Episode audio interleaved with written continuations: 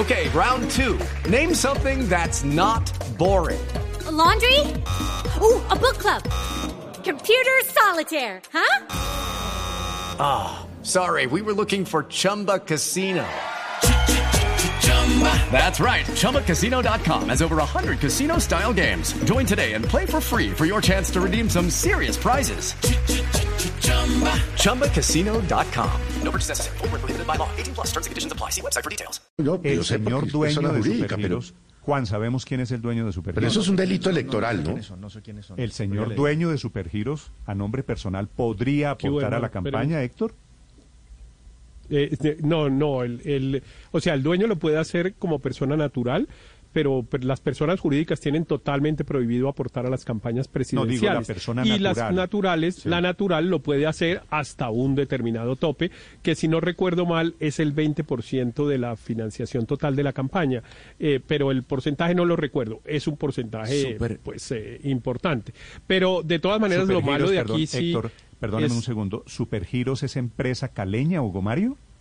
Sí, Néstor, hasta donde entiendo, Supergiros es una empresa que nació en el Valle del Cauca, de la cual eh, son socios varios empresarios de empresas de apuestas, eh, chanceros que llaman. eh, Yo creo que los chanceros se juntaron para, de giros que para utilizar la tecnología, la tecnología que tienen, digamos que es básicamente una red de, conectada de información para hacer ese tipo de transferencias. Eso es lo que entiendo que eh, particularmente desarrolló Supergiros con mucho éxito, entre Sí. otras cosas. Pero ahí hay una contradicción y yo sí creo que este, eh, hay, hay una cosa que no queda clara ni en las respuestas del senador, eh, no, no es suficientemente claro. Por, primero, él dice, le puedo asegurar que en todas las campañas hay donaciones de estas empresas. Pues ese le puedo asegurar, si él habla a nombre de la campaña de Petro, ahí hay una ilegalidad, eso, eso no se puede hacer. Eh, la campaña de Petro no ha eh, denunciado, digamos, no ha reportado mejor eh, donaciones de particulares, solamente en las en el portal Cuentas Claras, que es donde se ve de dónde ha salido la plata para la financiación de las campañas según la, la información oficial de cada campaña, usted lo que encuentra es que solo una persona que se llama Camilo, no recuerdo el apellido, donó dos millones de pesos. Es la única, porque entre otras cosas, dada la reposición de gastos que hace el Estado por votos, pues Gustavo Petro no necesita donaciones privadas si se mantiene dentro de los topes ordenados por el Consejo Electoral, porque él tiene derecho, dada la cantidad de votos que sacó, a tanta reposición que incluso le sobraría y superaría los topes que el Consejo Electoral fijó para las campañas. Ahí hay, ahí hay un tema que, sí, de todas las frases, muchas, mm, todas, mm, hay, hay muchas muy cuestionables, pero a mi modo de ver, la que más deja dudas desde el punto de vista ético, pero también desde el punto de vista legal, es esta de Supergiros. Pero, pero no solo legal, Héctor, sino que yo pensé, supuse con ingenuidad, que si llegaba una campaña o si había una campaña de carácter alternativo, y él dice, pero es que todos los bancos lo han hecho. Es posible, Felipe, que muchos bancos hayan financiado, muchas empresas han financiado campañas. Yo creo que no hay que rasgarse las O vestiduras. prestado, o prestado. El tema de los bancos, pues los bancos lo que hacen es que le otorgan crédito a muchas Claro, campañas, ¿no? A través de Claro, pero es que está diciendo que los señores de. Supergiros Sí, no, eso hacen, es un otro, aporte, acuerdo. hacen un aporte de 500 millones de pesos. ¿A cambio de qué? Y entonces es cuando usted, Aurelio, digo, uno comienza a preguntarse, bueno, entonces lo que vamos es a cambiar de favoritos, vamos a salir de unos señores que de pronto son o eran los favoritos por otros favoritos, cambia el gobierno. Y entonces sale el banco tal o llega al sistema financiero un nuevo banco que se va a llamar Supergiro, supongo, guardando a cambio de 500 millones de pesos, la mejor inversión, yo creo, en la historia. pero guardando las proporciones Néstor recuerde usted hace cuatro años el episodio con Odebrecht y digo guardando las proporciones porque era una empresa extranjera pero era prácticamente si usted lo analiza eh, uno pensaría que el mismo modus operandi es aporta una campaña esperando que cuando se monte un candidato poder Sí, recuperar sí, un sí, poco sí. de y la se inversión armó y se armó lo que se armó. ¿Y sabe quién fue el denunciante De Odebrecht? Entre otras cosas, Gustavo Petro. No, no, bueno. Cuando uno mira a Néstor, quién figura como cabeza visible de Supergiros, encuentra el nombre de Edgar Páez Ángel, una persona que aparentemente está radicada en la ciudad de Cali, que es de origen quindiano y que hemos logrado montar una red muy grande de, de dispositivos de transacción y mo- movimientos de dinero efectivo. Pero Néstor, es evidente que aquí hay un estábamos frente al inicio de un tráfico de influencias. A nosotros Roy Barrera no nos va a engañar que con que el grupo Aval da plata a todas las campañas, lo que él estaba proponiendo evidentemente era sembrando la semilla de un tráfico de influencias. Supergiros da 500 millones de pesos y ellos le van a coger, ellos eh, apoyan la idea de romper el monopolio financiero, o sea, de que se les permita a ellos actuar como grupo financiero. Evidentemente, cuando uno traduce lo que Roy Barreras está diciendo es, hoy le recibimos 500 millones y mañana si ganamos las elecciones le permitimos a Supergiros actuar como un ente bancario y una entidad de tipo financiero. Eso es lo que traduce por más sofismas y por más mentiras y por más enredos que Roy Barreras quiera meter. Porque lo que es más lamentable de todo, Néstor, es que la política en Colombia haya quedado secuestrada por Roy Barreras, personaje funesto, personaje siniestro, y como el pacto histórico permite que sea este señor, así sea por Pero- la buena o por la mala también o por la buena intención, Creo- haya estoy- estoy tomado, haya captado la, Estoy la leyendo, campaña Aurelio, del pacto histórico. Esta mañana mensajes de gente del pacto histórico que no parece muy contenta con lo de Roy Barreras. Entre ellos, Felipe, usted lo mencionaba, Gustavo Bolívar. El mismo, es que, es decir, para que Gustavo dicho, Bolívar creo- se avergüence, creo imagínense la porquería. Felipe, creo que, creo que el nombre, creo que lo de Roy Barreras hoy no salió bien. Poquitos lo están defendiendo. Lo defiende Rodrigo Lara, Felipe, que dice que lo mismo pasa en todas las campañas, que en una campaña política norteamericana. Y dice una frase, Felipe, que yo creo que me parece interesante. Dice, en ninguna parte del mundo la competencia política se desarrolla con las maneras de un salón de té inglés. Yo no sé si esta sea una confesión Sí, un, bueno. poquito, un poquito impúdica alrededor de las maneras de una campaña. Pero nadie está Mm. pidiendo, Felipe, que sean señores de un salón de, de inglés. Pero debe ser que nosotros vivimos en un mundo diferente, No. pidiendo que las Sí. bodegas que las bodegas no se dediquen a difundir noticias falsas. Y no hay que, no hay que dejarse distraer del contenido, del, del fondo, no de la forma. Eso de que fueron chuzados, paja. Eso son conferencias y vainas que hicieron en Zoom. El mismo Alfonso Prada eh, habló de ese tema ayer. El tema de fondo es que sí estuvieron en la cárcel, que sí le ofrecieron perdón social a los extraditables y los corruptos.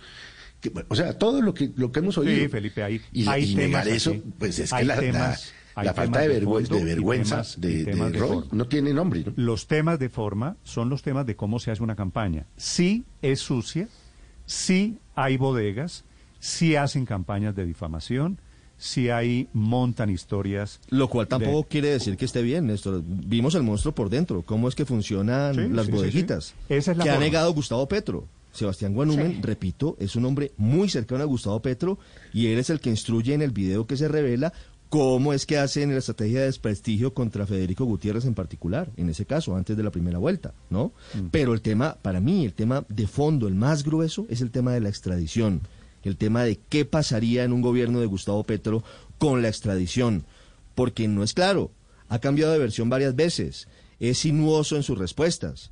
Entonces, que nos diga a todos los colombianos cómo va a manejar la extradición.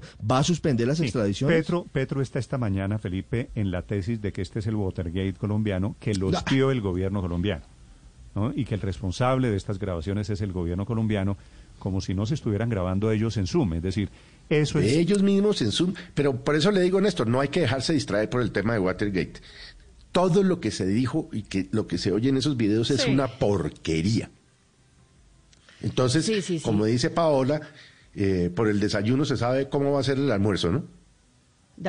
Imagínese, imagínese si ya estamos con estos previos al partido, Bueno, ¿cómo quien sería quiera- el partido quien entonces? quiera ver ¿no? los videos, los cuatro videos, hay tres revelados por la revista Semana, los vamos a colgar en la página, y hay un video que comenzó a circular simultáneamente. Alguien los filtró, Felipe, alguien filtró los videos y se armó la tormenta política. Para quienes no Sí. los hayan visto, hay que dedicarle diez minuticos porque los videos sí son muy demostrativos, son muy gráficos de cómo se hace la política en Colombia, sin escrúpulos, la verdad. Hablando mal de uno y después pidiéndole el apoyo. al Hágame el favor. siguiente. Y, y esos son los que van a gobernar el país. Pero en lo de la extradición, lo peor Pero es mire lo de que- López.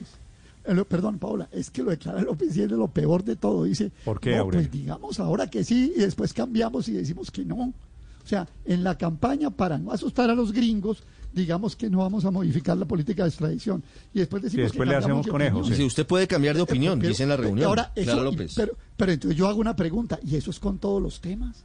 Entonces hoy decimos que el carbón lo vamos a comprar y después decimos que no hay cambiamos de opinión. Pues No, claro, lo Aurelio, la de todo eso es es lo de sí. Clara López. Sí, o sea, como- eso es extendido a todo. todos los o sea, políticos en la en campaña decimos una cosa a la ch- al, al estilo la- la- Sí. al estilo Chapulín, así como digo una cosa digo la otra, o sea, en la campaña Sí. decimos una cosa y después cambiamos. Lo de Aurelio. Clara López es terrible. Sí, Aurelio, la respuesta es sí.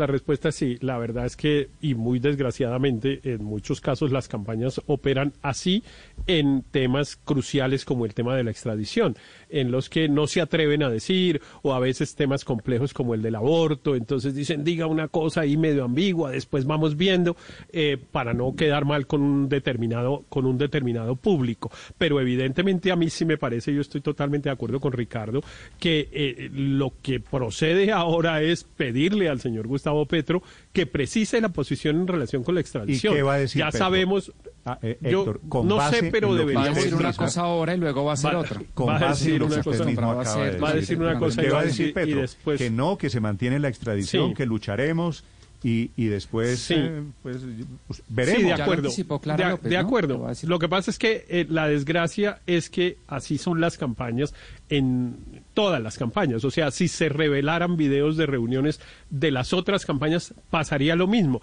Recuerde usted que, entre otras cosas, en estos días también se reveló que el señor Rodolfo Hernández, cuando era alcalde de Bucaramanga, había puesto él mismo unas eh, cámaras clandestinas y que digo clandestinas porque nadie más sabía que las había puesto escondidas, eh, que cuando usted entraba a una reunión a la alcaldía de Bucaramanga sin que usted supiera, quedaba grabado, con el problema para el señor Rodolfo Hernández, que en algún momento cuando lo suspendieron o tuvo algún problema jurídico, según él mismo dice, la persona que quedó encargada se robó las grabaciones y lo está medio extorsionando con publicarlas. Ha ido publicando gota a gota algunas, publicaron hace dos días una en la que hablaba mal de Juan Manuel Galán y de Carlos Fernando y de, Carlos Fernando Galán con alguno de sus asesores. En fin, es una desgracia todo esto de la política y de los funcionarios públicos con este tema de las grabaciones, porque a mí sí realmente me parece un actuar delincuencial. Yo a mí nunca se me ha ocurrido grabar ninguna conversación mire, que he Héctor, tenido propongo- con nadie en la vida. Le propongo Eh, que escuchemos Néstor, sobre la el-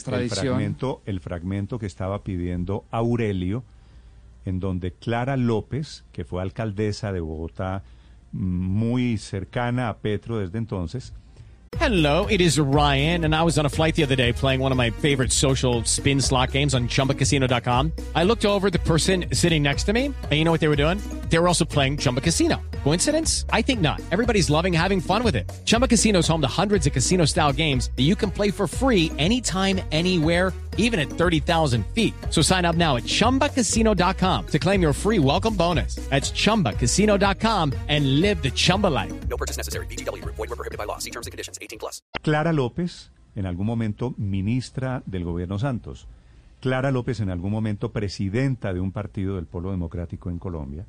Clara López dice lo siguiente sobre cómo deben manejar el tema de Piedad Córdoba y la extradición. Y Coronel le preguntó a Petro que si él iba a cambiar la política de, de la extradición y Petro dio 15 Dio vueltas. vueltas y vueltas y vueltas. Dio vueltas, da Y no- vueltas en y no- temas que son claros. Y, y no dijo que no. Es que uno puede decir no y después decir cambia de opinión. Ahí está, uno, Aurelio, ahí está, esa era la frase que usted quería oír. Uno puede decir que no y después yo decimos que sí, después ya la había cambiamos de oído. opinión. No, yo, yo no quería oír, eh, ya, ya, ya lo había oído. Lo que yo quiero decir es que sí es realmente muy poco fiable que hoy un candidato diga una cosa y le aconsejen que diga una cosa y después cambie. No sobre este tema, sobre todos los temas. Porque Héctor me puede decir, así funcionan todas las campañas. Claro, así funcionan todas las campañas de, de 100 años que han engañado a los colombianos. Y se supone que el pacto histórico rompía esa tradición. Es que yo no me quejo, Héctor, de que eso lo digan. De lo que me quejo es que se supone que esto es lo nuevo en política Ah, sí, y sí, resulta que es lo mismo sí, en política. es decir una cosa y puede que no se Totalmente de acuerdo, pero es- entonces... esto no rompe con la política tradicional. Esto no, No, rompe no, con la política tradicional. para tradicional nada, Aurelio. Entonces me imagino cambiar. que nos vamos- Entonces, Claro, to- toda la, yo no sé cómo funcionará ninguna otra campaña porque no sé, pero esta campaña es igual a las demás. Dicen una cosa y después Exacto. cambian, que es lo que sugiere Clara López. Y, y está muy mal, pero es que esto no era disque el Está- cambio, el rompimiento con la historia política del país, etcétera, etcétera. Y estamos es en lo mismo. ¿Cuál rompimiento de la por historia doña Clara política? Si López y estoy Roy Barreras, entrevistando, De acuerdo. etcétera, si etcétera. estoy entrevistando a Roy Barreras, ¿qué va a ser rompimiento esta de la política? Usted mire quiénes estaban en la reunión. Entre otras cosas, Felipe, creo que vale la pena Pero- pegarle una mirada a los asistentes a la reunión. Sí. Esos señores que han estado en tantos gobiernos, que han acompañado toda la historia, todos los de ahí, todos, en la historia política de Colombia de los últimos 30 años. ¿Usted cree que estos son los señores que van a cambiar el país? Pregúntese también Sí. por los asistentes a la reunión, que me parece que es perfectamente... Lo que pasa es que hay- ahí también cabe una pregunta y es que tanto son el corazón o no de la campaña de Gustavo Petro, ¿no? Porque yo a veces creo que está un poco sobredimensionada la- el papel de estos personajes al interior de la campaña de Petro. En, en las campañas también otra cosa que se hace en todas las campañas es inventarse comités para ponerle oficio a los que quieren ayudar. Entonces, es- eh, no es que yo quiero ayudar y escriben y piden cita con el candidato y tal. La instrucción casi siempre es arme un comité y dígales que se reúnan. Eh, y pues para Pero tenerlos Roy, uh, Roy con Barreras y. Armando Benedetti Eso- están en el corazón de esa campaña, Aure- eh, Héctor. Más, es decir, más, negar el rol Daniel, más protagónico Benedetti, de jefes de debate. Más, más Benedetti que Roy. Entre otras cosas, Daniel le sugiero que mire un pedazo de la grabación en donde el mismo Roy dice que lo tienen apartado en la campaña. Felipe, yo no sé si usted le paró bolas. Dice Roy que, Sí. lleva, que lleva en la campaña del pacto histórico pidiendo que reciban a Mauricio Cárdenas, da los dos nombres, Mauricio Cárdenas Santamaría y que nadie le paró bolas y que ya se cansó de pedir cita. Roy Barreras, que está diciendo en público que, el, que su candidato para el Ministerio de Defensa era en ese momento Mauricio Cárdenas. Y después es Roy el que echa el cuento que la ministra de Defensa de Gustavo Petro sería María Ángela Holguín. Es decir, tampoco es que estamos hablando de el muy influyente senador Barreras.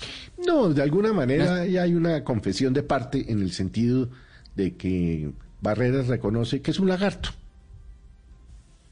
y que como tal lo están Yo, tratando. yo lo, yo lo veo más así, yo lo veo más así. Yo creo que Roy Barreras y Armando Benedetti y muchos otros están jugando un papel fundamental sobre el tema de la extradición, Néstor, para volver.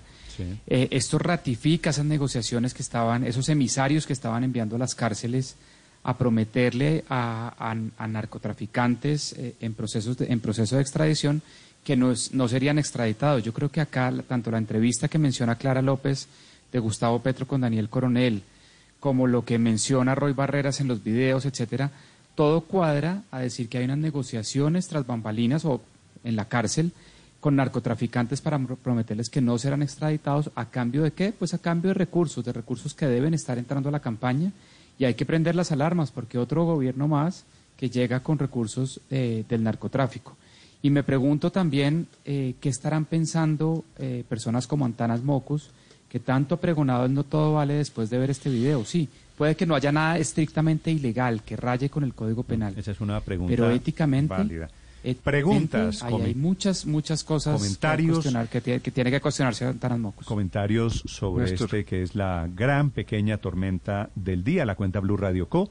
Si usted quiere escribir, mi cuenta Néstor Morales, eh, aquí los leo, los escucho sobre Roy, sobre la campaña del pacto, sobre extradición, sobre supergiros, sobre bodegas, es decir, hay muchos temas esta mañana alrededor de estas cuatro grabaciones, Álvaro.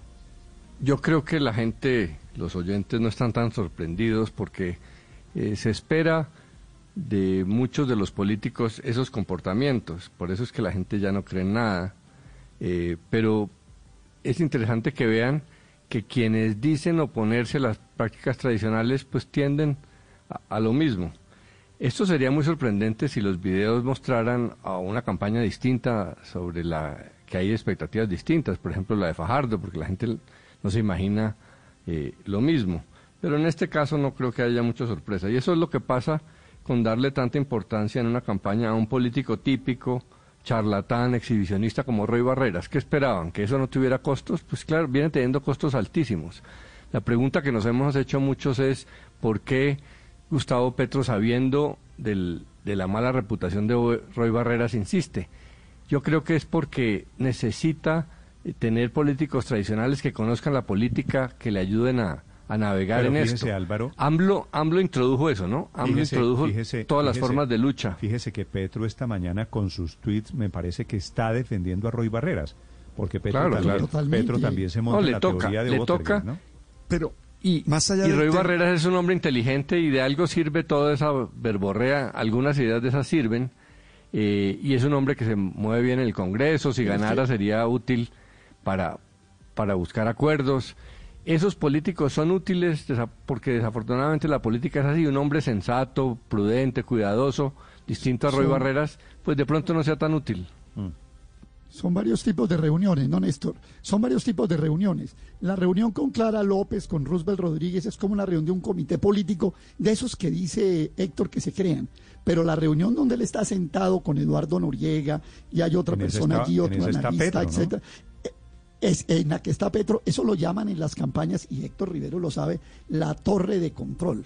En, en las campañas hay un punto arriba, arriba, que la llaman el torre de control. Son reuniones distintas, con el mismo personaje. Ahora, hay unas cosas que dice Roy Barreras también, permítame si me salgo un tris de, de la del asunto, cuando habla de que todas las campañas están permeadas por el narcotráfico, y habla que la campaña verde y que la campaña del otro, y que una empresa en Panamá, y esto aquí hay demasiadas cosas. Barreras se mueve en todo lado, que a ratos lo marginen y a ratos no, pero evidentemente lo que queda claro es que Barreras va a ser un hombre de control muy clave de todo el proyecto del pacto histórico y que sacó a los representantes de la verdadera izquierda, los sacó el de la campaña, porque si él se queja que está aislado, a los demás sí que los dejó más lejos todavía. A propósito, a propósito de campaña, Paola, hoy, esta noche, Mm. tenemos resultados de la encuesta de Inbamer. Lo revelamos mañana a las 7 de la mañana. Tenemos elecciones presidenciales domingo de la semana entrante, así que esta es Sí, la, ya. la última En encuesta. 10 días. La última encuesta, sí, señor. Estamos a 10 días. La última encuesta, pues muy pendiente. Es lástima que no alcance a captar esto último, Sí, ¿no? no, La esto- encuesta. Esto, queda por fuera de la Pero encuesta, bueno. esto no lo vamos a medir. Es una foto un poquito anterior. Escuchando a Daniel y escuchándolos a ustedes, me quedo pensando que tal vez esto se asemeja más al proceso de 8000 que al Watergate, porque si estamos hablando de apoyos de extraditables a cambio de no extradición, pues esos apoyos obviamente son en plata y no en votos, y son recursos del narcotráfico que una vez más se meten en una campaña. Me parece gravísimo todavía estar hablando no de, de algo muy similar al proceso 8000. Y me quiero decirle una cosa, me pareció súper perspicaz usted cuando capta la palabra de Roy Barreras al hablar de inversión y no de donación, ¿no? Cuando dice, es que esto es una inversión que ellos van a hacer los- con los 500 millones de supergiros. Un momentico, es cierto, una inversión es únicamente cuando se espera un retorno a cambio, cuando hay la expectativa de una retribución, es un negocio Claro. pro quo. ¿No? Entonces, estamos con la inversión con los 500 millones de supergiros, pero también con la inversión de los extraditables a cambio de no extraditarlos. Y esa inversión es obviamente en plata y no en votos. Lo, lo que estamos hablando ya es ¿no? de, de un negocio en donde todos están esperando algo a cambio y están esperando una retribución. Y eso es lo que está en el juego. Es que no hay donaciones, no hay almuerzo gratis, Claro, no, claro, hay, no hay, ¿no? nada pero- desinteresado, pero, Néstor, padre. Yo más allá de- de- del tema político y de estas lecciones que están ustedes trabajando, quedo, quedo primero como asiduo a las redes, me dan ganas de hacer una huelga, ¿sabes? Una huelga de redes. ¿Sabe por qué? Porque es que somos tontos útiles. Porque- es decir, lo ah, que ha quedado confesado, ¿y- y le lo que ha quedado confesado, ¿Le parece que eso es un descubrimiento? Sí, confesado públicamente. No, todos lo sospechábamos y todos lo sabíamos, pero es que cuando ya se dice de esta manera, si en estos términos, ya queda confesado. Entonces yo sí le digo a todos los que pelean en redes y a todos los que arman unas peroratas en redes, ojo, que estamos siendo bobos útiles. Pero segundo, aquí hay una lección ética para cada persona. Y es que uno no puede decir una cosa en público y otra en privado. Step into the world of power, loyalty, and luck. I'm gonna make him an offer he can't refuse. With family, cannolis, and spins mean everything. Now, you wanna get mixed up in the family business. Introducing The Godfather at ChumbaCasino.com. Test your luck in the shadowy world of The Godfather slot. Someday, I will call upon you to do a service for me. Play The Godfather now at ChumbaCasino.com. Welcome to the family. No purchase necessary. VGW Group. Void where prohibited by law. 18 plus. Terms and conditions apply.